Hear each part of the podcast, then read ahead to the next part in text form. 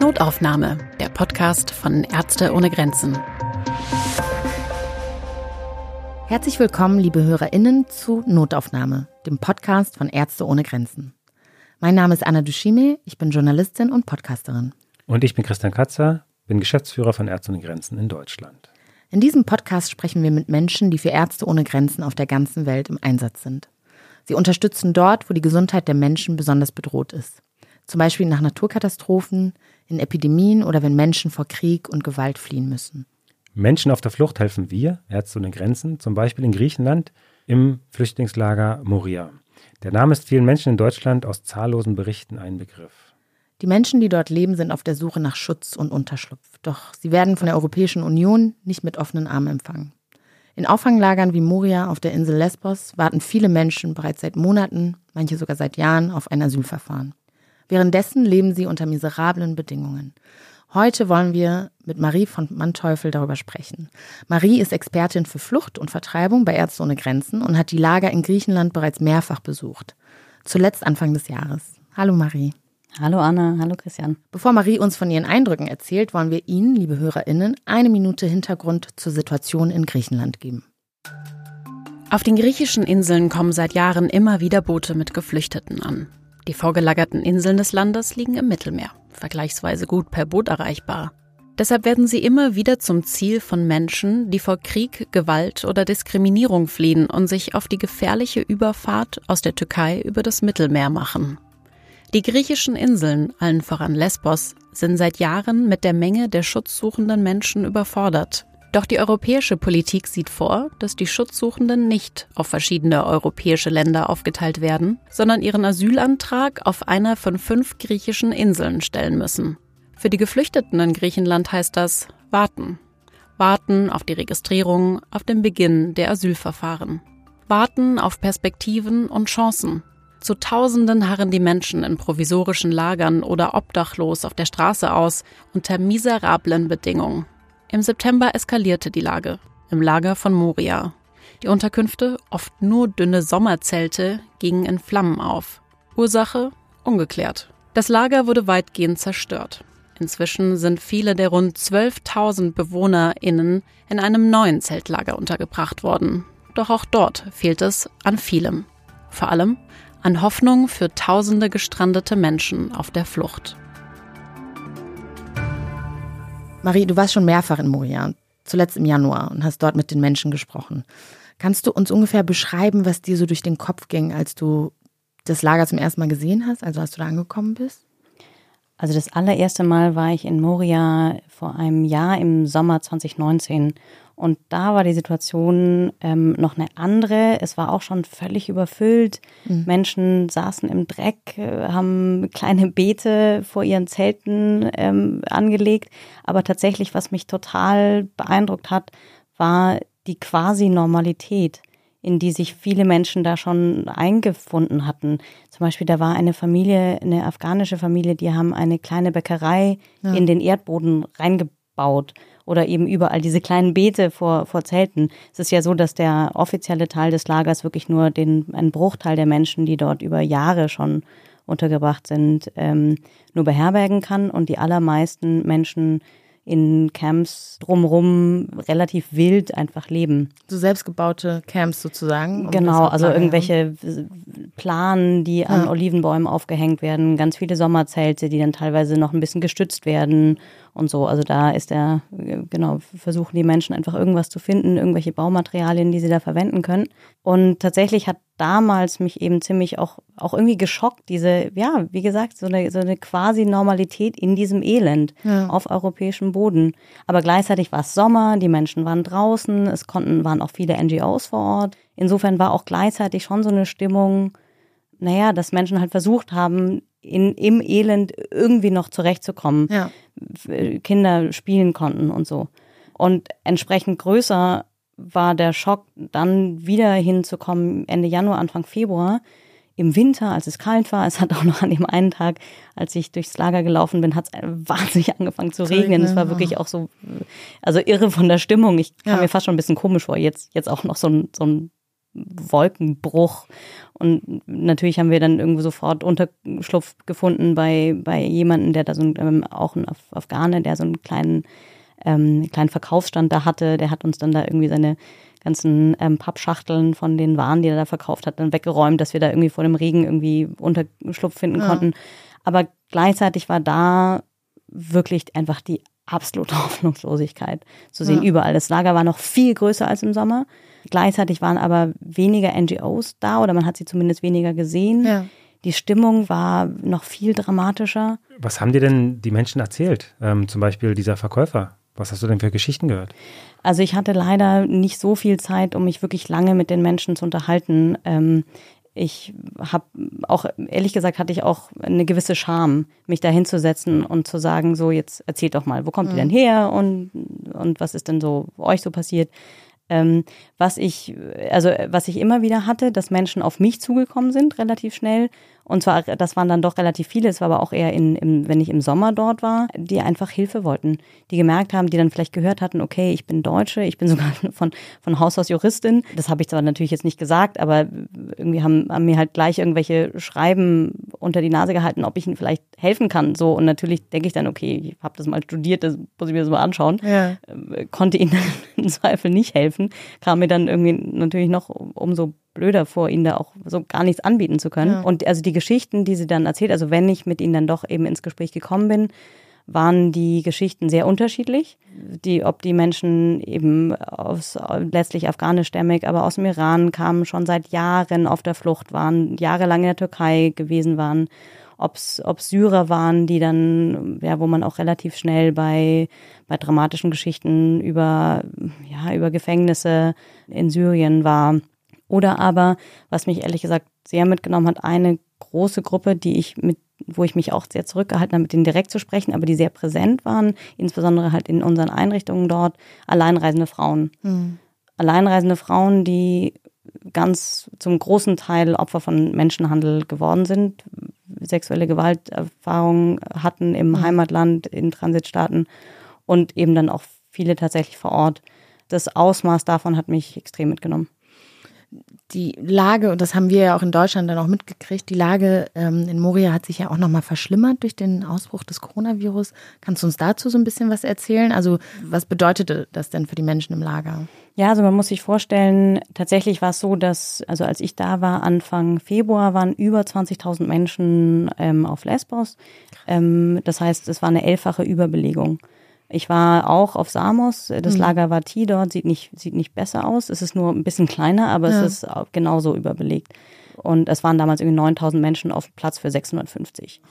Und auch dort, also letztlich ja. auch dort, um das gleich vorwegzunehmen, gleiche Bedingungen. Also auch dort viel zu wenig ähm, Toiletten, viel zu wenig Wasser. Das Wasser, das die Menschen haben, wird von MSF inzwischen dorthin gebracht. Also von Ärzte ohne Grenzen. Von Ärzte ohne Grenzen mhm. und in großen Balance ausgeteilt. Ja. Auch dort gibt es große Schwierigkeiten mit, mit sexueller Gewalt.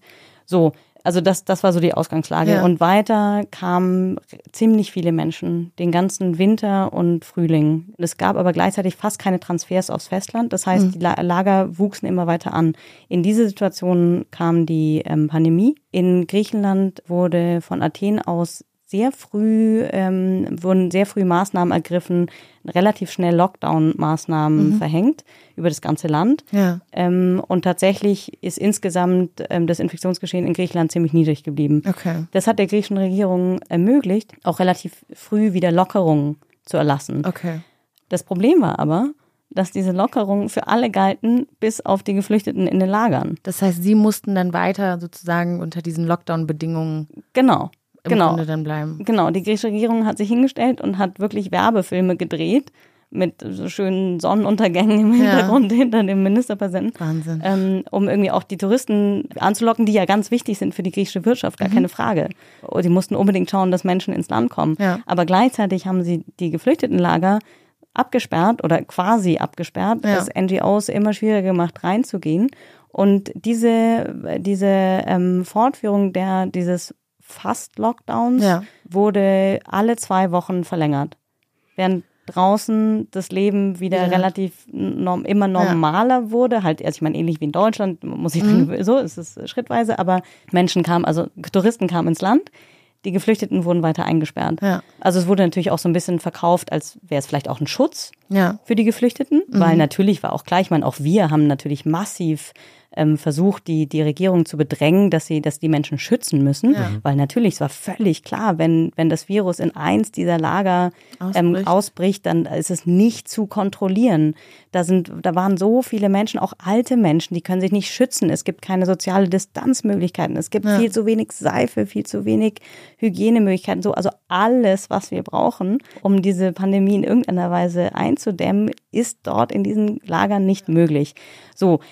Das Problem war nur, gleichzeitig wurden aber nahezu keine echten Schutzmaßnahmen ergriffen. Ganz im Gegenteil, wir als Ärzte ohne Grenzen hatten eine Isolationsstation aufgebaut für die Bewohner von Moria. Das waren 60 Betten, super ausgestattete, ähm, so mit einem großen Zelt direkt um die Ecke von unserer Kinderklinik, die auch da direkt am Lager dran Ja. Ich, 55 der Patienten letztlich hatten wir dort behandelt. Die waren am Schluss alle negativ, Ja. aber wir konnten ihre Symptome behandeln. So. Dann bekamen wir einen Bußgeldbescheid. Über, Von der Regierung oder Von, von der lokalen ähm, Behörde? Baubehörde. Mhm. Ein Bußgeldbescheid, weil dieses Covid-Isolationszentrum nicht den baurechtlichen Vorgaben entspreche. Sollten 35.000 Euro zahlen, bis Ende Juli dieses Zentrum dem Erdboden gleich machen. Ähm, ansonsten haben sie uns baustrafrechtliche Maßnahmen angedroht. Und was habt ihr dann gemacht? Wir haben wochenlang diskutiert, Ja. sind hin und her gelaufen ähm, zwischen den verschiedenen Lokalbehörden auf Lesbos und in Athen. Und am Schluss haben wir das Lager, äh, haben wir die, die, das Zentrum wieder abgebaut. Und äh, haben die äh, BewohnerInnen des Lagers diese Spannung sozusagen auch mitbekommen? Oder wie, wie, wie wurde das dann so ein bisschen vor Ort verhandelt? Also die haben das, also die, die Menschen im, im Lager haben schon haben natürlich mitbekommen, ähm, dass, dass wir dann das einfach wieder abbauen mussten. Ja. So. Und die kommen sich natürlich auch wirklich, also wie, wie, wie, fühlt man sich denn, Ja, klar. wenn, wenn Touristen angelockt werden, das Lockdown für die, für die Camps aufrechterhalten wird und die einzige Station, wo sie behandelt werden könnten, Muss dann muss, weg, muss ja. weg, genau. Wahnsinn. Marie, seit deinem letzten Besuch auf Lesbos sind einige Monate vergangen und die Situation hat sich seitdem dramatisch verändert.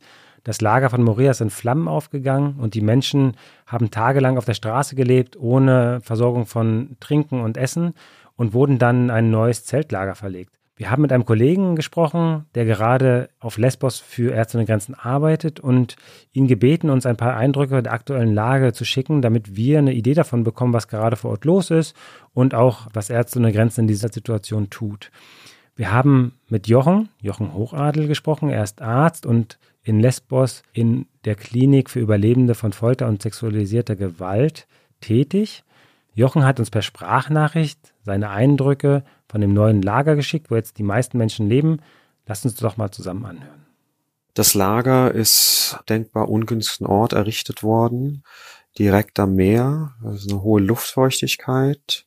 Die Toiletten sind ein paar Chemietoiletten, äh, unsägliche äh, hygienische Zustände auf diesen Toiletten, viel zu wenige Toiletten für zu viele Menschen. Es gibt so gut wie keine Dusch- oder Waschmöglichkeiten.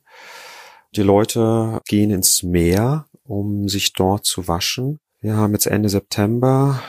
Der Herbst wird ja kommen im Mittelmeer und dann auch der Winter. Und das Lager ist ungeschützt und da wird es, die Winde kommen vom Meer, der Regen und ja, das ist sehr ungünstig. Die Flüchtlinge bekommen einmal am Tag Essen. Das heißt, sie bekommen einmal das Essen ausgehändigt, müssen zum Teil bis zu vier Stunden warten, bis sie drankommen. Sie bekommen dann auf einmal das Mittagessen, das Abendessen und das Frühstück. Die Qualität dieses Essens ist nicht gut. Die Zustände waren im alten Camp schrecklich. Aber dennoch hatten die Menschen noch eine gewisse Kontrolle über ihr Leben. Sie konnten noch selber kochen, ihr Brot backen, einkaufen gehen. Sie konnten sich noch selber organisieren. Dies alles ist in dem neuen Lager nicht mehr möglich. Marie, du kanntest die Situation im Lager von Moria ja auch ganz gut und Von dem, was Jochen uns gerade erzählt, scheint es die Lage in dem neuen Camp nicht viel besser zu sein. Welche Hilfe brauchen denn Menschen dort vor Ort eigentlich, nach deiner Auffassung? Naja, also tatsächlich im Moment äh, haben wir das Gefühl, das fehlt eigentlich noch an allem. Tatsächlich brauchen sie ähm, eine bessere Unterkunft. Jochen hat ja gerade schon gesagt, bald fängt der Herbst an. Diese Zelte, in denen sie jetzt dort äh, leben müssen, sind nicht winterfest. Man muss auch sagen, ähm, es gab großen Widerstand ähm, von den Menschen, da überhaupt reinzugehen. Mhm. Ähm, sie hatten große Angst. Das heißt, es braucht viele Maßnahmen, die erstmal wieder das Vertrauen der Menschen in auch eine gewisse Rechtsstaatlichkeit, in einen Anspruch an Rechtsstaatlichkeit der handelnden Akteure wieder erstehen lässt. Die, mhm. die Menschen haben wirklich Angst vor der Polizei. Sie haben Angst eigentlich vor allem, das, was ihnen, also vor allen Stellen, die ihnen eigentlich helfen soll, die eigentlich ja ihre Asylverfahren durch, durchführen soll, die, die ihnen Schutz bieten soll. Mhm. Und das sind natürlich so kleine, vermeintlich banale Sachen wie besseres Essen, ja. ähm, eine bessere Unterkunft, Möglichkeit zu duschen, eine Station, ähm, eine gute Isolierstation, wo die Menschen sehen, aha, hier geht es wirklich darum, dass wir medizinisch versorgt werden können. Und ja. es geht nicht nur darum, uns irgendwie noch wegzusperren. So, es geht natürlich aber auch weiter. Die, die Menschen können dort einfach nicht länger bleiben. Also ja. tatsächlich, wenn man vor Ort ist, und das habe ich auch bei meinen eigenen Kollegen gesehen, der Unterschied auch, wie es ihnen, wie es denen ging, wirklich erfahrene Kollegen, die seit Jahrzehnten für Ärzte ohne Grenzen ja. weltweit im Einsatz sind. Die Gespräche, die ich letzten Sommer mit denen hatte und die Gespräche, die ich dann ein halbes Jahr später mit denen hatte, da, also ein Kollege ist mir in Tränen ausgebrochen. Wirklich mhm. erfahrener Kollege. Ja und, und sagte, er, er weiß letztlich auch nicht mehr, was er, wie er noch ähm, Frauen helfen soll, ja. die, die vergewaltigt werden, denen er sagen muss, ihr müsst jetzt da wieder zurück, könnt morgen wieder kommen, dann haben wir wieder eine Stunde Therapiesitzung. So. Ähm, insofern ist es wirklich vielschichtig. Es braucht jetzt natürlich ganz viele konkrete humanitäre Hilfe vor Ort, Unterstützung, aber es braucht wirklich den politischen Willen, da ranzugehen und die Lage insgesamt zu verbessern. Ja. Und nachhaltig dann auch. Nachhaltig zu verbessern, ganz genau. Hast du das Gefühl, du hast ja gerade vorhin so ein, ähm, ein fehlendes Vertrauen mittlerweile bei den Leuten angesprochen, von den Instanzen, die ihnen eigentlich helfen sollen.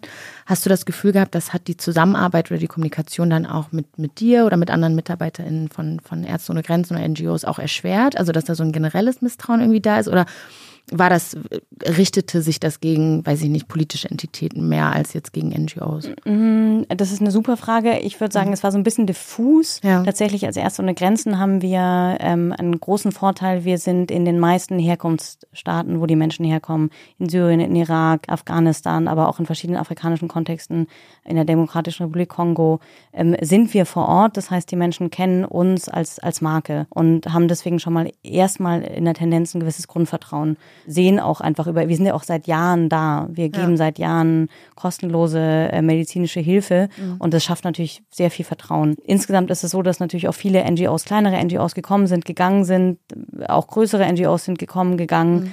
Ähm, insofern würde ich sagen, ist es jetzt nicht nur ein Vertrauen in die staatlichen Behörden zerrüttet mhm. worden, schon auch insgesamt einfach in alles, was für so eine gewisse westliche Welt steht. Ja. Das würde ich schon sagen, aber mit großen Abstufungen. Und da würde ich sagen, sind wir als medizinischer Dienstleister sozusagen, würde ich sagen, sind, sind wir noch ähm, bei, den, bei den vertrauenswürdigsten Organisationen, die sie vor Ort so finden können. Abgesehen, wir haben jetzt ja von Jochen gehört, der in dieser Klinik arbeitet. Was macht denn Ärzte ohne Grenzen sonst? Also abseits von der Behandlung von, von Menschen, die ähm, sexualisierte Gewalt erlebt haben oder Folter? Also das ist tatsächlich ein ziemlich großer Schwerpunkt mhm. insgesamt für unsere Arbeit in Griechenland. Ähm, wir haben, ähm, also auf Lesbos haben wir zwei Projekte gehabt.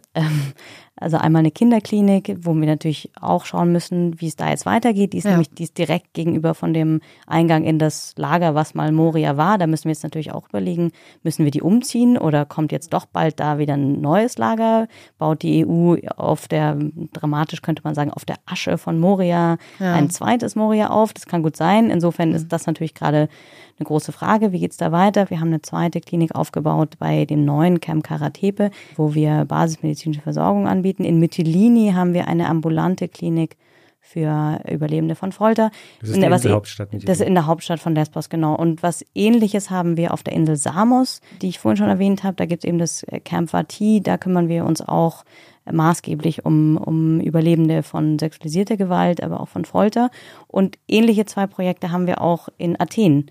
Denn das muss man nämlich auch sagen, das gehört zum Gesamtbild vor Ort dazu, dass es inzwischen oder schon seit einer ganzen Weile auf dem Festland wirklich auch nicht besonders gut ausschaut für die Menschen, die aufs Festland gebracht werden. Und zwar weder für Menschen, die noch im Asylverfahren stecken, noch für anerkannte Geflüchtete oder anerkannte Flüchtlinge. Und das ist tatsächlich wahnsinnig schwierig, ja. weil ähm, das natürlich wirklich auch die endgültige Perspektivlosigkeit manifestiert. Sagen, ja. so. Man arbeitet auf diesen Status genau. sozusagen irgendwie hin und dann ist aber die Situation gar nicht viel anders. Ganz genau. Tatsächlich ist das so, dass neue Gesetze erlassen wurden, mhm. die zu, am Anfang dieses Jahres in Kraft getreten sind, die bewirken, dass, ähm, dass die an, neu ankommenden Geflüchteten keine Sozialversicherungsnummer mehr bekommen. Das heißt, sie haben keinen Zugang zum öffentlichen Gesundheitssystem außer Notfallbehandlung. Behandlung. Das heißt, sie müssen für alles in die Notaufnahme, was natürlich ein total Riesenproblem darstellt, ja, auch für die griechische Bevölkerung, ja. ähm, die sowieso ein relativ schwaches Gesundheitssystem in Griechenland mhm. zur Verfügung haben.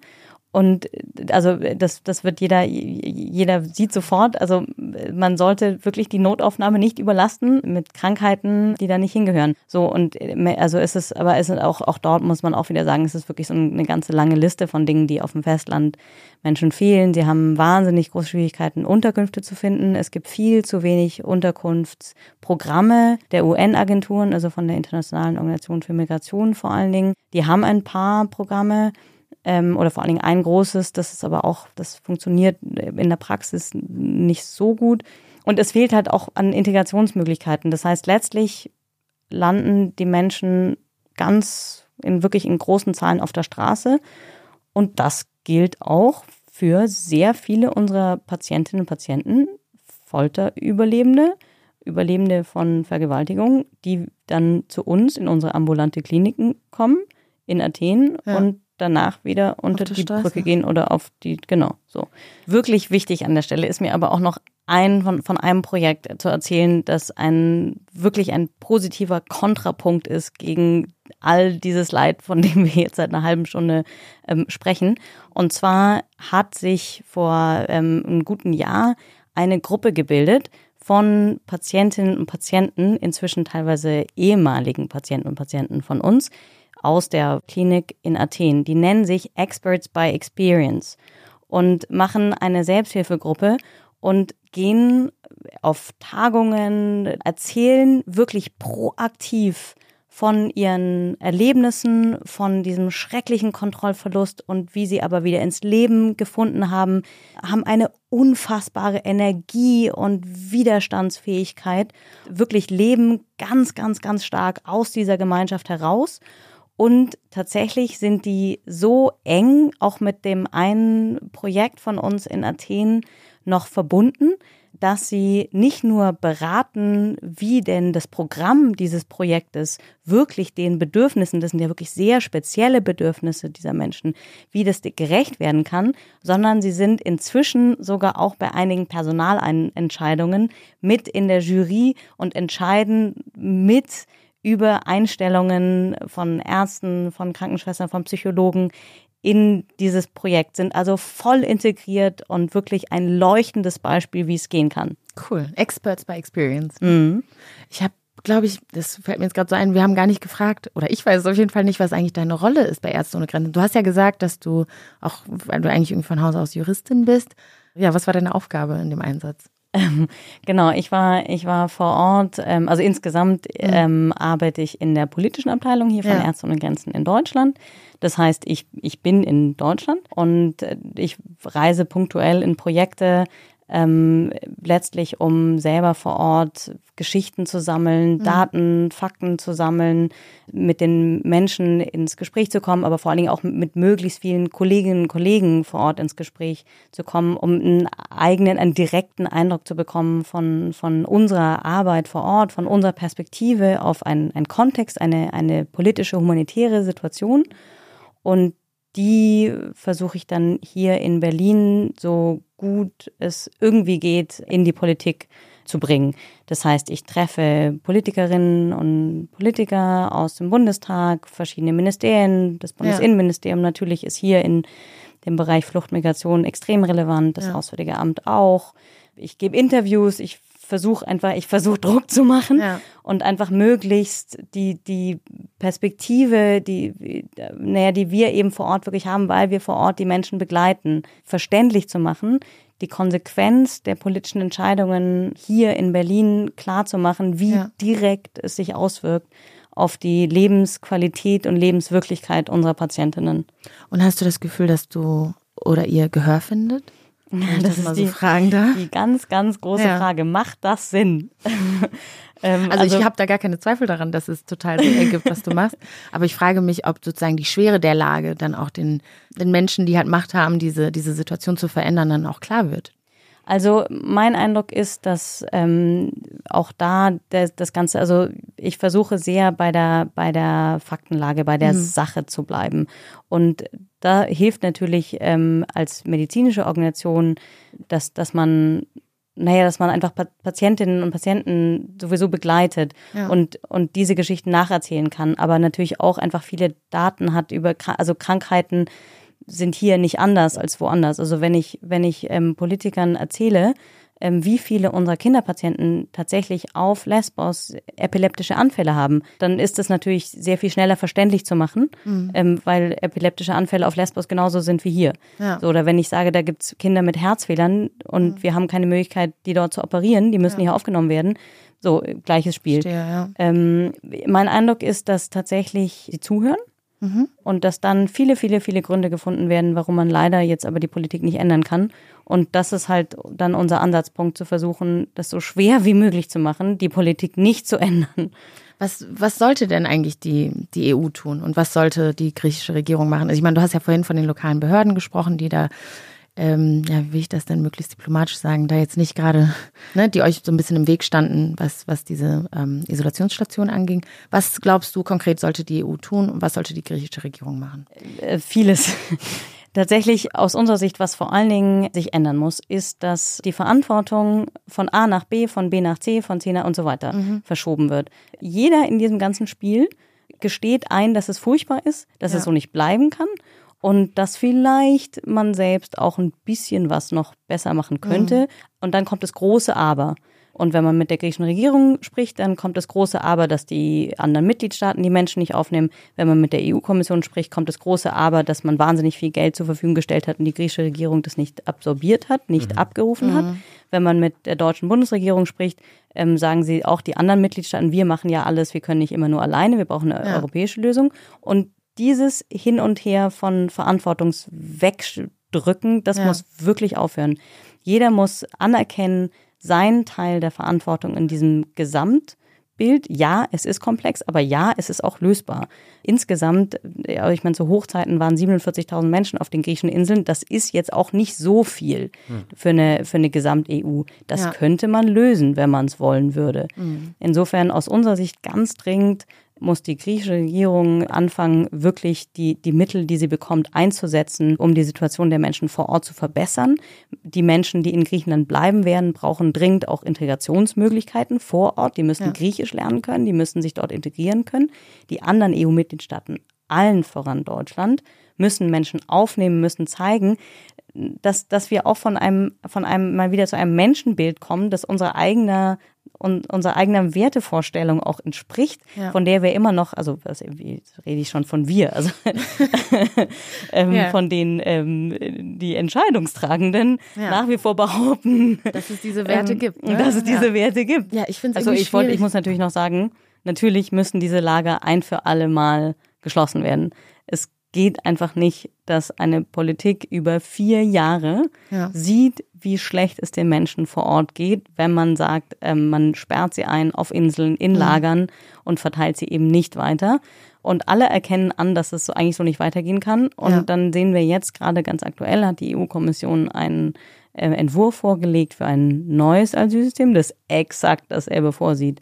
Und das ist, es ist einfach, es ist kaum auszuhalten. Ich habe mir daraus, glaube ich, nur gemerkt, schnellere Abschiebung. Und Dann habe ich dann wieder einen Tab zugemacht, wo ich das gelesen habe. Ich finde es wahnsinnig schwer, ehrlich gesagt, wenn, wenn man dir so zuhört, sich nicht so zu fühlen, als ob man nichts machen könnte. Also sich nicht so machtlos und ohnmächtig zu fühlen. Mich würde interessieren, wie du mit dem Gefühl ganz persönlich umgehst. Ob du vielleicht auch einen Tipp für mich hast. Ich weiß, das ist sehr viel. Ich, ne? Aber ähm, ja, ob du einen Tipp für mich oder für unsere HörerInnen hast. Ich glaube nicht, dass, dass ich die Einzige bin, die sich so fühlt. Und ich glaube, das ist, ja. Also wie, wie gehst du persönlich damit um und wie können andere damit umgehen? Was können wir machen? Also, also zugegeben, diese Situation kann schon ziemlich viele Nerven und Kraft und Energie und Geduld rauben, gar keine Frage. Ähm, ich glaube, es geht vielen Menschen so, dass sie, dass sie ähm, emotional sich berühren lassen, aber auch, aber politisch sehr genervt inzwischen davon sind. Und das wäre vielleicht mein erster Appell, sich nicht von dieser Frustration und Genervtheit davon, dass es irgendwie nicht so richtig zu, voranzugehen scheint, dazu verleiten lassen, wegzuschauen. Weiter hinschauen, auch wenn jetzt, was sicherlich passieren wird, die Medien wieder weiterziehen, andere ähm, Kontexte vielleicht interessanter werden. Bleibt dran, ähm, schaut, weil es gibt so viele, weiß nicht, Petitionen und Demonstrationen. Es Ja. gibt auch inzwischen so viele, gerade in Deutschland, so viele lokale Gruppen, die sich organisieren, die Seebrücken und äh, wirklich viele andere. Also man, man kann wirklich im Kleinen bei sich schauen, vielleicht mal eine Petition unterschreiben oder auch mal schauen, welcher Abgeordnete oder Abgeordnete vielleicht im eigenen Wahlkreis sich dazu geäußert hat oder sich auch nicht dazu geäußert Ja. hat und da mal eine E-Mail hinschreiben und darauf hinweisen, dass, dass, man, dass man sich das wirklich dringend wünschen würde, dass Ja. die Politik sich da verändert, weil tatsächlich das nämlich extrem war, auch hier in Berlin, wenn ich als also sagen offizielle Vertreterin einer, einer Organisation dorthin gehe, ist das das eine. Aber wenn vor Ort Menschen, dann, dann höre ich immer, ja, sie haben ja recht, das ist alles ganz schwierig. Aber die Wählerinnen und Wähler, so. Insofern wirklich zeigen, wie viele Menschen es wirklich satt haben, dieses Elend zu ertragen auf europäischem Boden.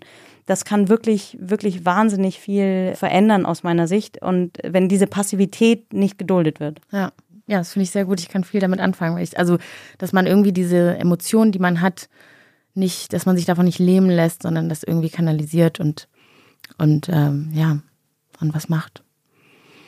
Schön. Ja, das hat mich, vielen, vielen Dank. Also das hat gerade auch wirklich der letzte Tipp. Ich finde das total wichtig, dass man da noch irgendwie was, was mitnimmt, was man tatsächlich auch in, in relativ leicht in Handlung umsetzen kann. Und dass es nicht nur bei Worten bleibt. Und ja, deshalb, ich danke dir sehr, Marie, dass du hier warst und dass du uns mitgenommen hast in den Einsatz und dass du uns diese Tipps jetzt auch noch zum Schluss mitgegeben hast. Jetzt hat man wirklich keine Ausrede mehr, muss ich sagen. Keine Ausreden mehr. Keine Ausreden Ganz lieben mehr. Dank euch. Vielen Danke Dank dir. auch von mir, dass du Einblick in deine Arbeit ge gegeben hast, aber auch uns mitgenommen hast und Eindrücke von den griechischen Inseln geteilt hast. Natürlich auch vielen Dank an Jochen auf Lesbos. Vielen Dank. In der nächsten Folge von Notaufnahme werden wir mit Annette Werner sprechen. Die Kinderärztin hat gerade sieben Monate im Jemen verbracht. Dort hat sie mit eigenen Augen gesehen, was der Krieg in diesem Land anrichtet. Warum es für Annette trotz aller Schwierigkeiten eine bereichernde Erfahrung war, erzählt sie uns in der nächsten Folge. Damit Sie, liebe HörerInnen, das nicht verpassen, abonnieren Sie doch einfach diesen Podcast, wo Sie ihn gerade hören oder wo es sonst immer Podcasts gibt.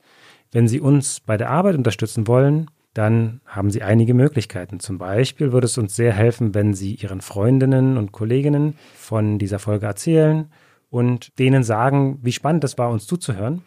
Wenn Sie darüber hinaus Ärzte ohne Grenzen helfen wollen, freuen wir uns natürlich sehr über eine Spende. Ärzte ohne Grenzen finanziert sich aus privaten Spenden von Menschen wie Ihnen. Möglichkeiten zur Spende finden Sie unter www.msf.de slash spenden und natürlich auch in den Shownotes zu dieser Folge.